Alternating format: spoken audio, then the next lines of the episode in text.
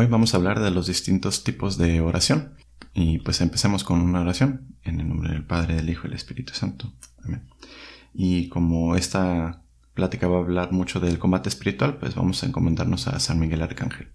San Miguel Arcángel, defiéndonos en la lucha, sé nuestro amparo contra las perversidades y las acechanzas del demonio. Que Dios manifieste sobre él su poder es nuestra humilde súplica. Y tú, oh príncipe de la milicia celestial, con el poder que Dios te ha concedido, arroja al infierno a Satanás y a los demás espíritus malignos que vagan por el mundo para la perdición de las almas. Amén. Espíritu Santo, fuente de luz, ilumínanos. En nombre del Padre, del Hijo y del Espíritu Santo. Amén. Pues bien, vamos a hablar de las diferentes expresiones de la vida de oración, porque en el catecismo vemos que principalmente tenemos tres modos principales para expresar y para vivir la oración. El primero es la oración vocal, el segundo es la meditación y el tercero es la oración contemplativa. Entonces vámonos por partes. La oración vocal. La oración vocal es la que une el cuerpo a la oración, porque recordamos, ¿verdad?, de que hay personas que hoy en día tienen mucho esa tendencia de decir, ah, soy muy espiritual y esto y lo otro, y piensan que todo queda en el espíritu y nada tiene que ver con el cuerpo, pero nosotros fuimos hechos cuerpo y alma, o sea, así somos, y cuando morimos, pues ese es el, el mal de la muerte, que se separa el alma del cuerpo pero que decimos en el credo que creemos en la resurrección, que vamos a ser unidos una vez más cuerpo y alma. Entonces es importante incluir al cuerpo y por eso como hemos hablado de muchos otros temas, como por ejemplo también la castidad, esta unión de, que el cuerpo refleje lo del, lo del alma es muy importante. De hecho, es para no desviar mucho el tema, pero el, el cuerpo hace visible lo invisible del alma. Si lo que ver así. Ahí, ahí, es un tema que es más para entrar un poquito más en, teología y, filosofía un poquito de, Santo Tomás, pero el alma y el cuerpo están íntimamente ligadas. Entonces por eso en la oración es importante que empecemos con el cuerpo. Y por eso la oración vocal pues es la primera forma en que aprendemos a, rezar, ¿no? Cuando nos enseñan de chiquitos o, le enseñas a tus hijos a rezar, pues que empiezas, di estas palabras. Y, o sea, le, les dices ciertas palabras que se tiene que aprender como el Padre Nuestro, el Ave María, eh, para que vaya incluyendo a su cuerpo dentro de la oración y pues eventualmente lo que se busca es que uno vaya llegando al punto de elevar el alma también junto con el cuerpo. O sea, no, no es una contra la otra, ¿verdad? Pero se le llama oración vocal porque tiene que ver con palabras. Aunque aquí está la, parte donde quiero hacer esa distinción. Oración vocal no se refiere estrictamente a nada más palabras que salen de tu boca. Puede ser la oración vocal, o sea, como cuando rezamos en, en voz alta, por ejemplo, en la misa al Padre Nuestro. Pero también puede ser la oración mental como por ejemplo cuando después de que comulgas vas y haces una acción de gracias, si, si haces una oración en, silencio, pues eso también es una forma de oración vocal, ¿no? Porque estás usando palabras en, cierta manera de decirlo. Pero también eh, poner esta distinción de que entre la oración vocal y la oración mental es más elevada la oración mental, porque requiere un, eh, cierto más esfuerzo eh, mantenerse concentrado, ¿no? Que si cuando estás diciendo las palabras, pues salen las palabras, pero también muchas veces podemos estar diciendo palabras y nuestra mente está distraída en otro lado, en otro lado. Entonces, por eso la oración mental es un poquito más elevada, porque significa que nuestra mente está metida en la oración en vez de estar en otra cosa. De hecho, no sé si les ha tocado a veces en una capilla de oración o hasta en un templo que escuchan una persona y la escuchan rezando, ¿no? Eh, aunque quedito, pero en voz alta, por así decirlo, de que están rezando con, con esas palabras vocalmente. Y eso es algo que pues cuesta trabajo. Hay, personas que dan por hecho de que ah, ahora rezar en tu mente es algo fácil, pero no todo se les da. Y de hecho, pues tienes que eh, trabajar para llegar a, ese grado. No era algo que siempre existió en la iglesia de que ah, desde siempre se, se hacía la oración mental. Era algo que se tenía que trabajar.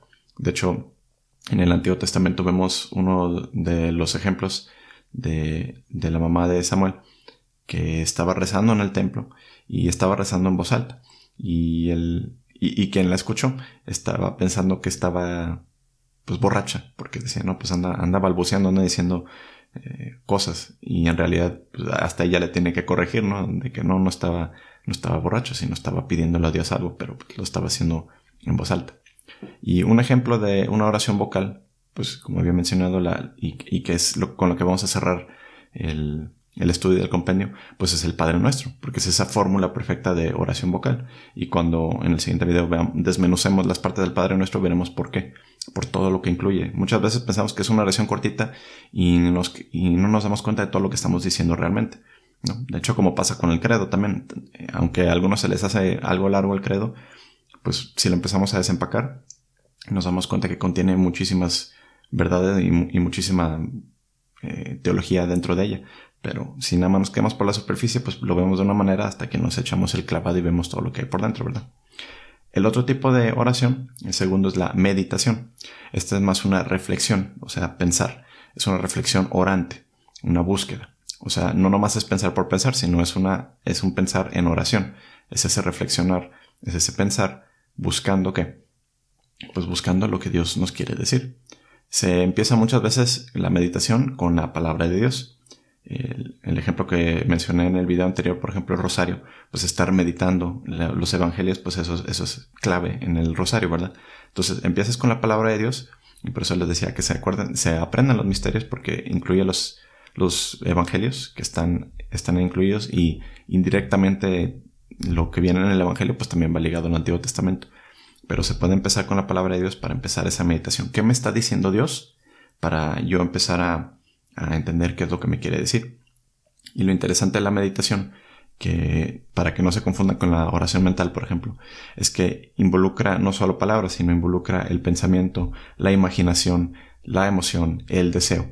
O sea, el deseo, por Dios, las emociones, pues puedes estar triste, feliz.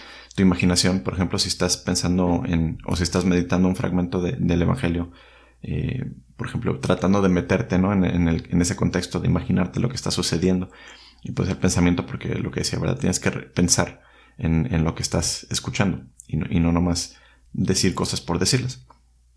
Y esta meditación, pues es algo que nos encamina hacia la unión de amor con Dios. Entonces, podemos verlo como diferentes pasos, ¿no? O sea, empiezas con oración vocal, pero quieres elevarlo hacia la meditación y todavía nos queda un nivel más.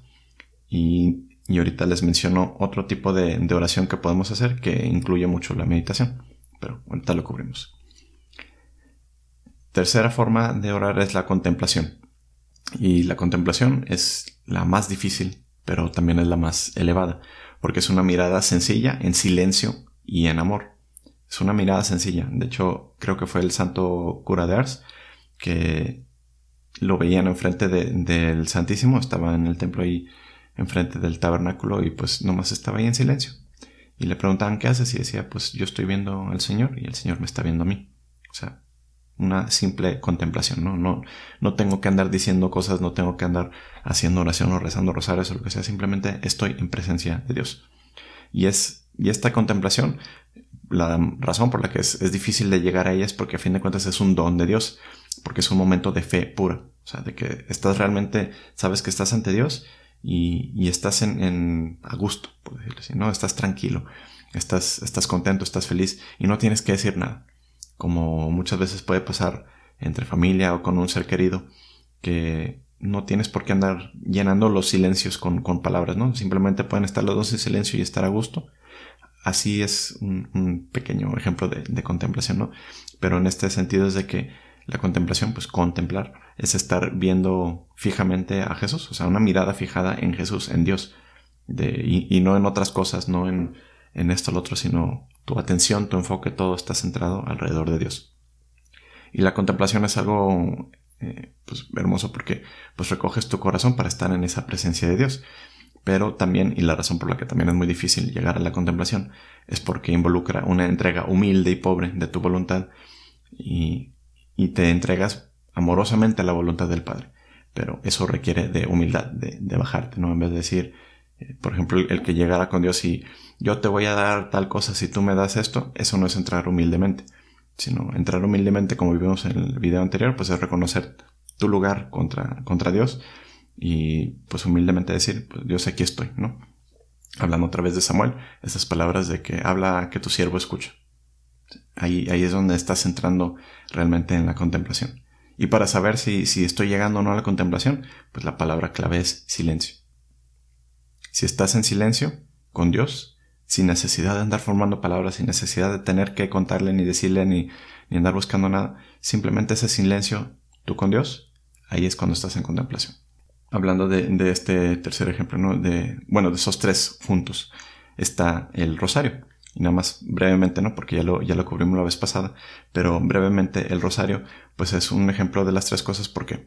Porque incluye la oración vocal, o sea, cuando decimos los Padres Nuestros y las Aves Marías, incluye la meditación, la reflexión, porque era lo que habíamos dicho que, que estamos meditando, que estamos reflexionando, en qué estamos pensando mientras rezamos el rosario, pues en el Evangelio, en la vida de Jesús. Dependiendo de cuál misterio estemos cubriendo, pues es una, un aspecto de la vida de Jesús, ¿no? Desde su infancia a su vida pública, a su pasión, muerte y resurrección, y pues con lo que es, en, lo que tenemos nuestra esperanza, pues en la resurrección, ¿no?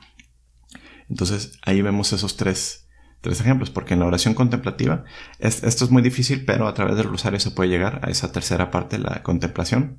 ¿Por qué? porque llegamos a un silencio de la mente centrados en Jesús. Las Aves Marías y los Padres Nuestros, como ya los eh, muchas veces ya lo tenemos tan bien memorizado, pues en realidad lo estamos diciendo para involucrar al cuerpo, pero también para que no se distraiga el cuerpo en otra cosa, ¿no? De hecho, por eso también para muchos es útil tener un rosario físico para, para agarrar, ¿no? Para, para centrar nuestra mente. Si nos empezamos a distraer, recordar en dónde estoy. Ahorita estoy meditando, ahorita estoy rezando. Y si podemos llegar a esa contemplación en silencio, qué me está diciendo este misterio, qué, me quiere revelar Dios, ya sea algo para ti o, entender un misterio más profundo sobre, sobre Dios, pues ahí es donde a través de la meditación y reflexión puedes empezar a elevarte a la contemplación, pero ya llegas a ese silencio de la mente. Cuando ya estás diciendo las Aves Marías, pero tu, tu, tu mente en realidad ya está pues en, esa contemplación de Dios. Y ya no te estás distrayendo con lo que escuchas, con lo que oyes, con, con el ruido de fuera, sino estar realmente pues centrado en quién? Pues en Cristo. Y eso es lo, lo bonito de esto, ¿no? Y eso también es algo bonito del rosario, que aunque lo puedes rezar con, con tus manos, pues tenemos 10 este, diez, diez dedos normalmente. Pues ahí podemos rezar las Aves Marías, ¿no? Irnos dedo por dedo. Aunque en mi caso, pues yo me pierdo muy fácil. Entonces por eso es bueno tener un, rosario.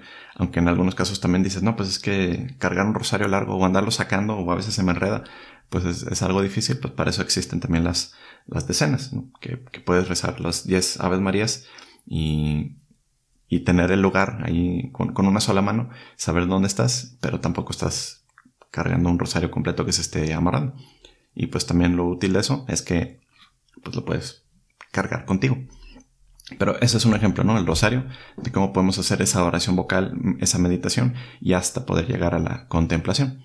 Pero también hay otra forma de oración que quería cubrir, que esto va ligado al tema anterior de, la liturgia, que lo mencioné, la liturgia de las horas, pues también está esto que se llama la lección divina. Y la lección divina básicamente es, la, es latín para lectura divina o lectura espiritual. Y tradicionalmente tiene cuatro, cuatro movimientos. A veces He visto versiones que tienen cinco o seis o hasta más, más pasos, pero generalmente, y lo tradicional, pues son, son cuatro pasos, y, sé que son los que les presento porque es más sencillo aprenderlo así. Si ustedes ya conocen otro método que involucra un poco más de pasos, está perfecto. Pero a fin de cuentas, la lección divina, ¿qué es lo que busca? Busca ser un banquete de la palabra de Dios.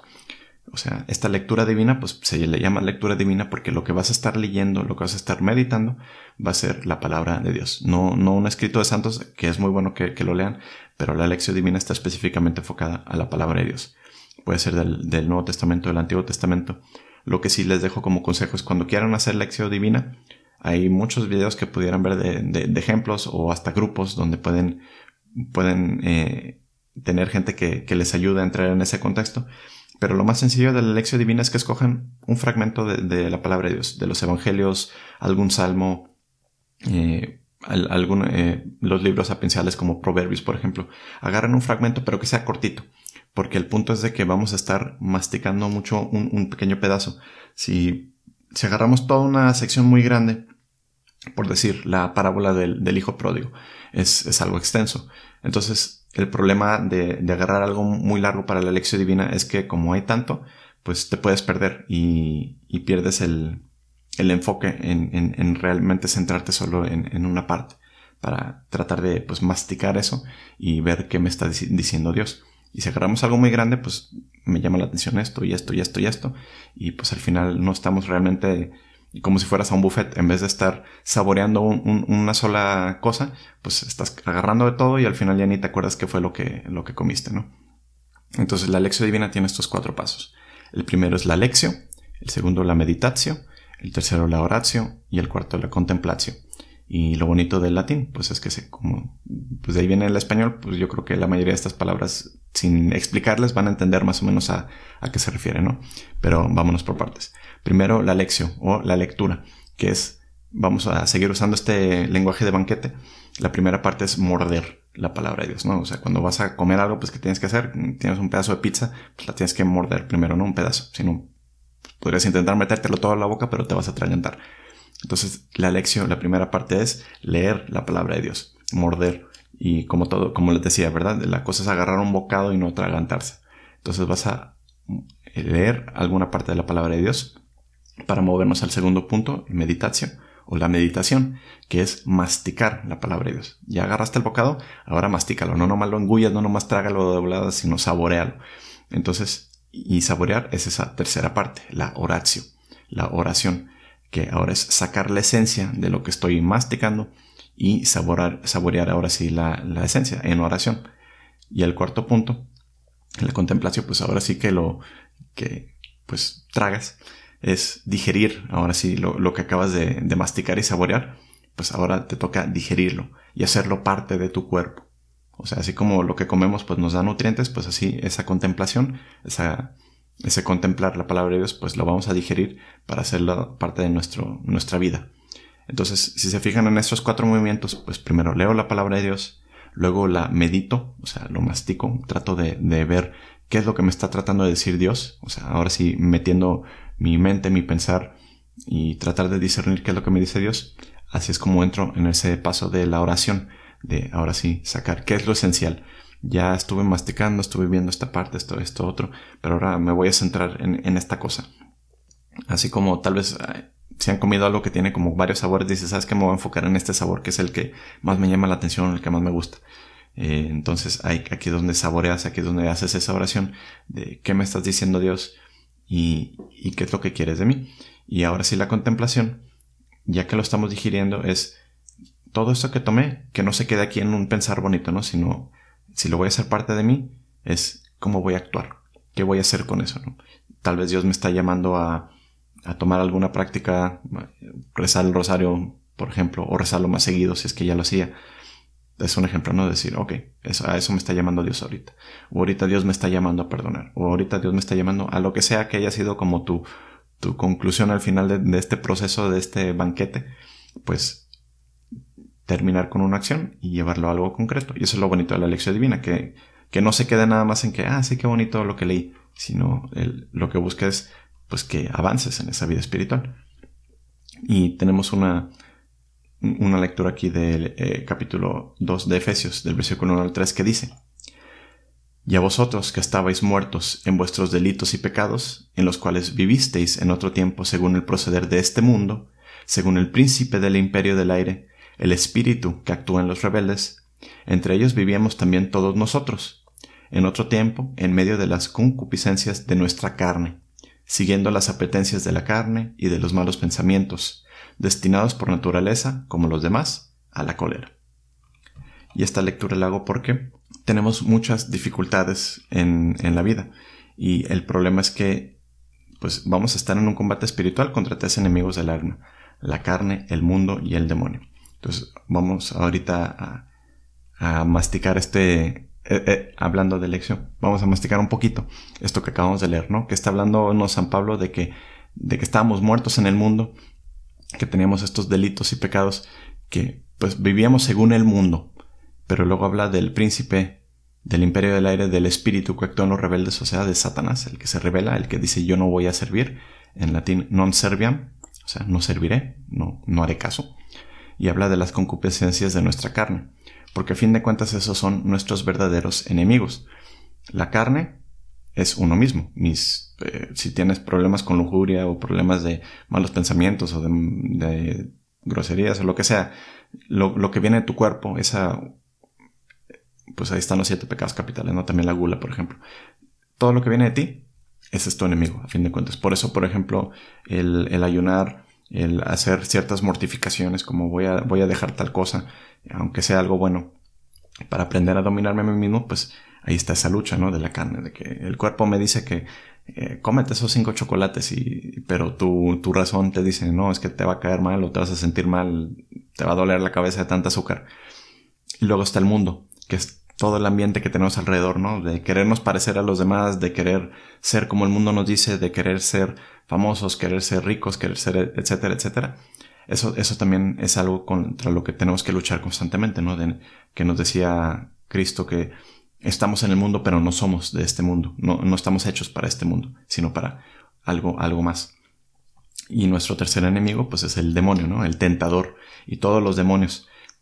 Y a veces queremos ver al demonio en todo, que pues obviamente eso está mal porque luego caemos en la tentación de querer echar la culpa de todo, ¿no? Ah, es que el demonio me está tentando para esto y lo otro. Y muchas veces pues es nuestra propia carne, nuestra, nuestra concupiscencia, nuestro ser caído, que pues no, no estamos totalmente en gracia y pues muchas veces el demonio no tiene ni siquiera que hacer nada. De hecho, pues a veces hablan de, no, no sé si se han preguntado por qué eh, con gente atea y otras cosas, por qué casi no suceden cosas de, de posesiones o, cosas que los estén asustando, ¿no? Pues porque para qué los quiere el demonio si ya los tiene. ¿Para qué los quiere estar asustando? ¿Para qué los quiere poseer? Si ya los tiene, ¿para qué se molesta? Él lo que quiere es hacer guerra contra los hijos de Dios. Y esta imagen la vemos en el capítulo 12 de Apocalipsis, ¿no? De, del, del, demonio, el dragón contra la mujer y su, y su, y su hijo y su, y su descendencia, ¿no?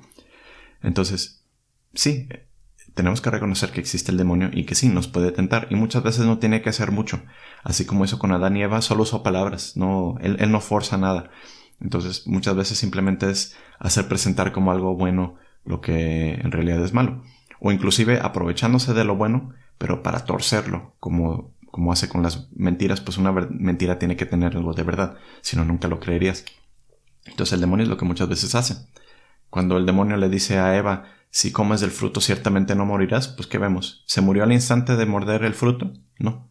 Pero ahí estaba la mentira, ¿no? O sea, sí, no, no iba a morir su cuerpo, pero la realidad es de que lo que estaba muriendo era el alma, algo todavía más más elevado, más, más grande y algo más importante todavía. Y por eso cuando pecamos le llamamos gravemente, le llamamos pecado mortal, porque lo que empieza a morir es el alma, porque nos separamos de Dios. Y aunque el cuerpo de momento digas, ah, no pasa nada, pues sí, pues el, cuerpo seguirá vivo, pero no por eso significa que estás bien. Como, que disculpen la imagen algo asquerosa, pero una cucaracha, si le quitas la cabeza, el cuerpo va a seguir vivo por un buen rato. Entonces, pues el, cuerpo puede seguir vivo, aunque en realidad pues ya, ya está desconectado de, de, la cabeza y lo, y lo, que lo hace ser, pues sigue vivo, ¿no? O los guajolotes cuando les cortan la cabeza también, que siguen corriendo un rato, o sea, ya, ya es el puro cuerpo, pura, puro reflejo moviéndose, pero ya, pues el animal no va a seguir viviendo por, mucho tiempo, ¿no? Entonces, tenemos este combate espiritual contra estas tres cosas. Pero también hay muchas otras dificultades que se presentan junto con este combate espiritual. Uno de ellos es la apatía. El pensar, ay, es que las cosas no tienen sentido, o esto es inútil, ¿para qué rezo? Dios no me escucha, o Dios no me va a perdonar. O sea, esa apatía de, pensar, pues, ¿para qué? Entonces, eso es algo que, y sobre todo hoy en día lo he visto mucho, y que también hasta he, caído en eso, ¿no? Que la apatía es algo que muchas veces nos arrastra, de ser indiferentes, básicamente, de que no nos importe, ¿para qué? Y eso es algo que tenemos que luchar contra ello constantemente. Y ligado a ello, pues está ese desaliento, ¿no? Cuando tenemos fracasos, dificultades, cuando no suceden las cosas como queríamos, o le pedíamos a Dios algo bueno, por ejemplo, la salud de un familiar, y no se nos da, pues a veces nos desalentamos y hasta desesperamos. Pero a veces, pues lo que quiere Dios es de que perseveremos. Tenemos el ejemplo de Santa Mónica, que por qué fue santa, pues lean un poquito su historia, pero la madre de San Agustín, pues ella precisamente tuvo la, de esos frutos del Espíritu Santo, la longanimidad, pues perseveró. En vez de desalentarse, por años estuvo rezando por la conversión de su hijo hasta que Dios le dio la gracia de poderlo ver y, vio su conversión y pues se convirtió en un gran santo. Pero antes de eso, su hijo fue de lo peor. Y pues ahí tienen de hecho su, libro, si les interesa leerlo. Eh, la primera biografía, jamás escrita creo, fue Las Confesiones de San Agustín que se, dice que él inició ese género de la autobiografía y pues lo que contó pues no, no fue muy bonito al principio, ¿no? Pero también cuenta cómo pues al final todo, cómo, termina su, su, camino con, con, Dios, ¿no? Cómo las cosas pues terminan llevándolo hacia Dios y pues y le atribuye mucho la oración de su madre. También tenemos la distracción y hoy en día es algo que todos yo creo luchamos contra ello porque tenemos que darle esa atención a Dios, ¿no? Cuando hablaba de la contemplación, ¿por qué es tan difícil llegar a ellas? Porque requiere atención y es algo que nos cuesta tanto trabajo hoy porque queremos estar constantemente distraídos. Música, tele, ruido de fondo, andar haciendo dos cosas al mismo tiempo, sobre todo ahora que cuando están, seguro uno, más de uno de los que está ahorita escuchando esto está haciendo otra cosa mientras me oye. Entonces, muchas veces ese es el problema. Que, y digo, ahorita si estás haciendo otra cosa y escuchándome está bien, pero en la oración ahí sí es algo importante que tenemos que evitar la distracción, porque luego no escuchas. Como el que está manejando y está en una conversación, pues en realidad, aunque pienses que estás haciendo las dos cosas, en realidad estás cambiando tu atención entre una y la otra. Y en algún punto, pues o vas a dejar de escuchar lo que te, dijo la persona, o no vas a estar poniendo atención en lo que está pasando enfrente de ti. Y muchas veces yo creo que les ha tocado ver eso, ya sea en, la calle manejando en bici o en otra cosa, de que piensas que o, tú estabas viendo hacia adelante y alguien pensaba que estabas viéndolos, o, o, la persona pensaba que, ah, sí, sí me ve, y la, verdad es que no, aunque la cara y los ojos estén viendo hacia, hacia el frente, porque tu atención, tu mente, por ejemplo, está en otro lado. Y esta distracción también nos ayuda mucho cuando caemos en ella, nos ayuda a ver a qué estamos apegados realmente. Porque a veces estamos apegados a, algún placer, por ejemplo, siempre estar escuchando música o, estar comiendo cada rato o ciertas cosas, ¿no? O sea que si, si en la distracción, en la oración, me doy cuenta qué es lo que siempre me está distrayendo, tal vez ahí me voy a dar cuenta de a qué estoy apegado. Y esos apegos, pues, si me, si me hago consciente de esos apegos, pues lo que debería de hacer es ver cómo eliminarlos o cómo irlos atenuando poco a poco para que ya deje de ser una distracción.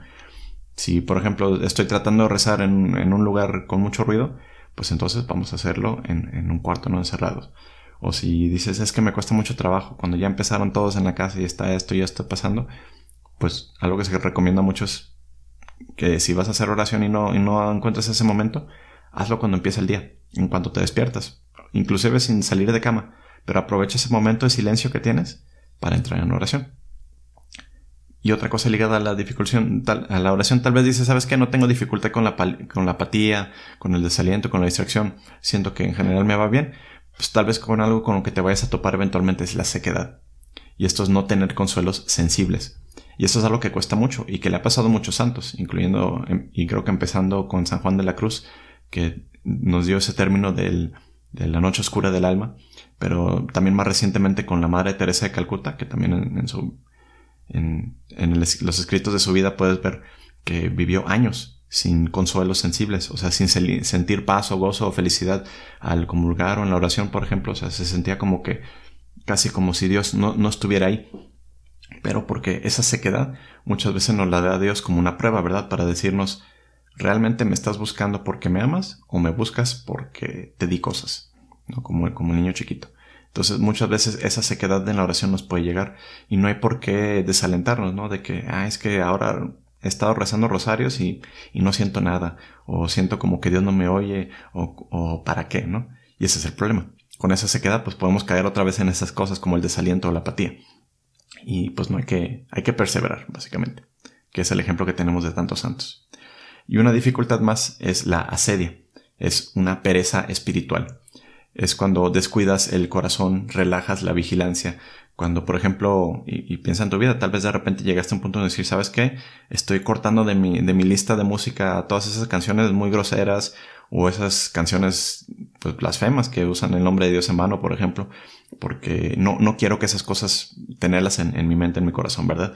Pero de repente puedes llegar a ese punto de que empiezas a relajar, a relajar, a relajar y de repente te das cuenta otra vez si escuchas tu, lista de música y otra vez se metieron esas canciones que antes estabas seguro de que ibas a quitar y, ahora otra vez, pues ya, no, no importa, no, no me afecta. Ahí es la sedia, hay que tener cuidado porque empezamos con esa pereza, bajamos la defensa y pues ahí es cuando más nos, nos pueden llegar a atacar, ¿no? Ya sea nuestra propia carne, el mundo o el, o el espíritu, ¿verdad?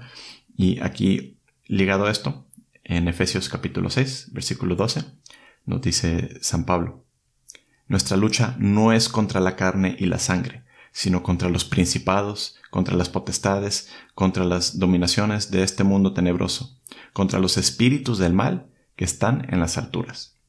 Nuestra lucha no es contra la carne y la sangre. Fíjense en eso. Nuestro enemigo no es nuestro hermano al que vemos.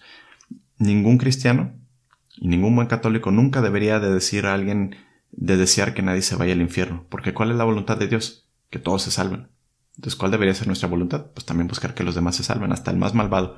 Deberíamos de rezar por esa persona y, pedir que se, que se salve, porque eso es lo que deberíamos de querer, lo que Dios quiere, que todos estén con Él. Y por eso lo importante es que recordar que nuestra lucha, nuestro combate es contra los espíritus del mal. Ese es el enemigo real. Ese es el enemigo que debemos de vencer. Y por eso les mencionaba una vez más, pues la oración, el rosario, por ejemplo, es un alma poderosísima porque ah, había mencionado, creo anteriormente, pero si no lo vuelvo a mencionar, en el capítulo 3 de Génesis, versículo 15, si mal no recuerdo, 15, es el protoevangelio, que es cuando Dios menciona ante la serpiente cuando la castiga, que dice voy a, voy a poner, voy a poner en, ponerte en conflicto o en, lucha, en oposición contra la mujer. Y aquí está hablando no de Eva, sino de la mujer que, vendrá, que pues, sabemos que va a ser nuestra Madre María y también imagen de la iglesia, que dice voy a poner esa enemistad entre ustedes, porque entre los que son del demonio y los que son de Dios. Entonces, la mujer, Eva, dice, la mujer Eva, el nombre significa madre de todos los vivientes, y María va a ser esa madre de los vivientes, pero de los que viven en Cristo, de los que tienen esa vida, de los que son parte de la iglesia.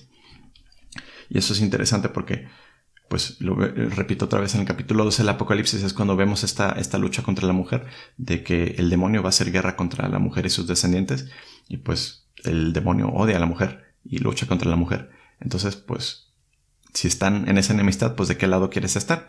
Pues si quieres estar del lado de la mujer, pues por eso el, Ave María, esa, esa, oración, pues unirnos con María, ¿para, para qué? Para hacer lo que ella nos, nos decía, hagan lo que Él les diga.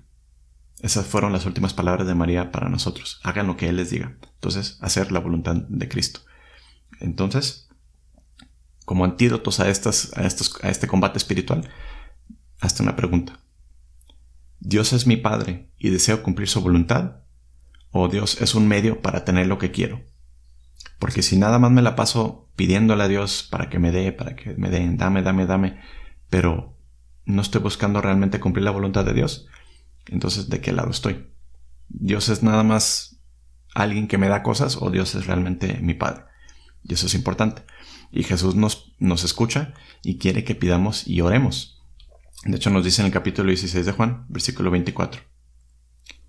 Hasta ahora nada le habéis pedido en mi nombre. Pedid y recibiréis para que vuestro gozo sea colmado. Nada le habéis pedido en mi nombre. Fíjense, está diciendo, pues pidan las cosas en mi nombre. Y pedir en su nombre, ¿qué quiere decir? No nomás decir, echar el nombre de Jesús al final para que Dios me haga caso, sino decir, unido a la voluntad de Cristo, pues estoy pidiendo estas cosas. O sea, hágase tu voluntad, no la mía. Pero, pues, Dios nos pide que pidamos, que recemos. Entonces hay que recordar eso, ¿no? Cuando nuestra voluntad está realmente unida con Cristo, ahí es cuando nos va a hacer caso, cuando nos va a escuchar porque estamos pidiendo lo que Él quiere para nosotros, lo que es más conveniente para nosotros, en vez de pedir, pedir egoístamente pues cosas que no necesariamente son buenas para nosotros. Y ahí es donde entra ese primer antídoto, la humildad. Esa es clave. De hecho, vamos a cerrar con, con ese tema de la humildad. Pero es muy importante la humildad porque pues precisamente en humildad es cuando vamos a aceptar hacer la voluntad de Dios. Y lo contrario de la humildad pues es la soberbia, ¿no? Ese pecado gravísimo que cometió Satanás, que decíamos, pues no quiere servir. Entonces ahí está la humildad. Pero también entra la confianza, porque si confiamos en Dios, pues entonces, aunque no nos dé luego, luego lo que queremos, pues confiamos en Él y confiamos de que si es que nos va a dar lo que le pedimos, es por nuestro bien, y si no, no, si no nos lo da, es también por nuestro bien. Y ahí es donde entra finalmente la perseverancia, como mencionaba el ejemplo de Santa Mónica de no desesperar, de seguir constante, de seguir constante, y eventualmente vas a ver esos frutos. Y muchas veces no lo vas a ver de inmediato, y a veces hasta ni siquiera te vas a dar cuenta que ya te lo dio Dios, hasta que volteas hacia atrás y empiezas a ver ese caminito de que, pues sí, de hecho no me di cuenta como Dios ya me iba dando todas estas cosas y no las iba viendo, hasta que volteas hacia atrás y te das cuenta de que, pues mira todo lo que hizo Dios por mí. Entonces, vamos a, ver esta oración y las peticiones perfectas en el Padre Nuestro que va a ser el último tema. Pero me gustaría que cerráramos con la letanía de la humildad, porque pues esto es el antídoto todo, a fin de cuentas. Si tenemos humildad, si nos humillamos ante Dios y si somos humildes en el sentido de darle la voluntad a Dios y que Él sea el que reine y no yo el que reine sobre mí, porque al final, pues, ¿qué dice el, catecismo sobre el infierno? Que una de las grandes penas es la separación eterna de Dios, porque al final, pues, si no quieres estar con Dios, pues dices yo, yo y yo, pues Dios va a decir, ok, te respeto, respeto tu voluntad, respeto tu deseo y respeto el hecho de que no quieres estar conmigo, entonces yo, yo y yo por el resto de la eternidad, pues adelante, es lo que te va a dar Dios. Te querías a ti, pues te vas a tener a ti y nada más. Y yo me volvería loco en cinco minutos, yo creo. O sea, hay que buscar evitar eso. ¿Y cómo lo vamos a hacer? Pues aquí está este antídoto, la humildad. Entonces vamos a rezar estas letanías de la humildad para cerrar con, con esto, como última oración, que viene del cardenal Merrideval, que lo rezaba después de comulgar. De hecho, si quisieran tomarlo, eso es una buena práctica que después de hacer ya sea su comunión espiritual o una comunión sacramental, pues hacer esta oración de humildad, pero ojo, que lo he escuchado de muchas personas que dicen, si vas a rezar la letanía de humildad, pues pon atención a lo que estás pidiendo porque Dios te lo va a dar. Entonces ten cuidado. Porque muchas veces dices, sí, sí, qué bonito, voy a rezar la letanía de la humildad, pero luego no estás listo para aceptar lo que estás pidiendo. Entonces por eso se los pongo de ejemplo para que lo escuchen y si les gustan, qué bueno. Y si todavía no están listos para ello, pues pídanle a Dios la gracia para poder querer estas cosas. Entonces vamos a cerrar con esto. Jesús, manso y humilde de corazón, óyeme. Del deseo de ser lisonjeado, líbrame Jesús. Del deseo de ser alabado, líbrame Jesús. Del deseo de ser honrado, líbrame Jesús. Del deseo de ser aplaudido, líbrame Jesús del deseo de ser preferido a otros, líbrame Jesús. Del deseo de ser consultado, líbrame Jesús. Del deseo de ser aceptado, líbrame Jesús. Del temor de ser humillado, líbrame Jesús. Del temor de ser despreciado, líbrame Jesús. Del temor de ser reprendido, líbrame Jesús. Del temor de ser calumniado, líbrame Jesús. Del temor de ser olvidado, líbrame Jesús. Del temor de ser puesto en ridículo, líbrame Jesús del temor de ser injuriado, líbrame Jesús. Del temor de ser juzgado con malicia, líbrame Jesús. Que otros sean más amados que yo, Jesús, dame la gracia de desearlo. Que otros sean más estimados que yo, Jesús, dame la gracia de desearlo. Que otros crezcan en la opinión del mundo y yo me eclipse, Jesús, dame la gracia de desearlo. Que otros sean alabados y de mí no se haga caso, Jesús, dame la gracia de desearlo que otros sean empleados en cargos y a mí se me juzgue inútil, Jesús, dame la gracia de desearlo. Que otros sean preferidos a mí en todo, Jesús, dame la gracia de desearlo. Que los demás sean más santos que yo, con tal que yo sea todo lo santo que pueda, Jesús, dame la gracia de desearlo. Oh Jesús, que siendo Dios, te humillaste hasta la muerte y muerte de cruz, para ser ejemplo perenne que confunda nuestro orgullo y amor propio concédenos la gracia de aprender y practicar tu ejemplo, para que humillándonos como corresponde a nuestra miseria aquí en la tierra, podamos ser ensalzados hasta gozar eternamente de ti en el cielo. Amén. Dios los bendiga.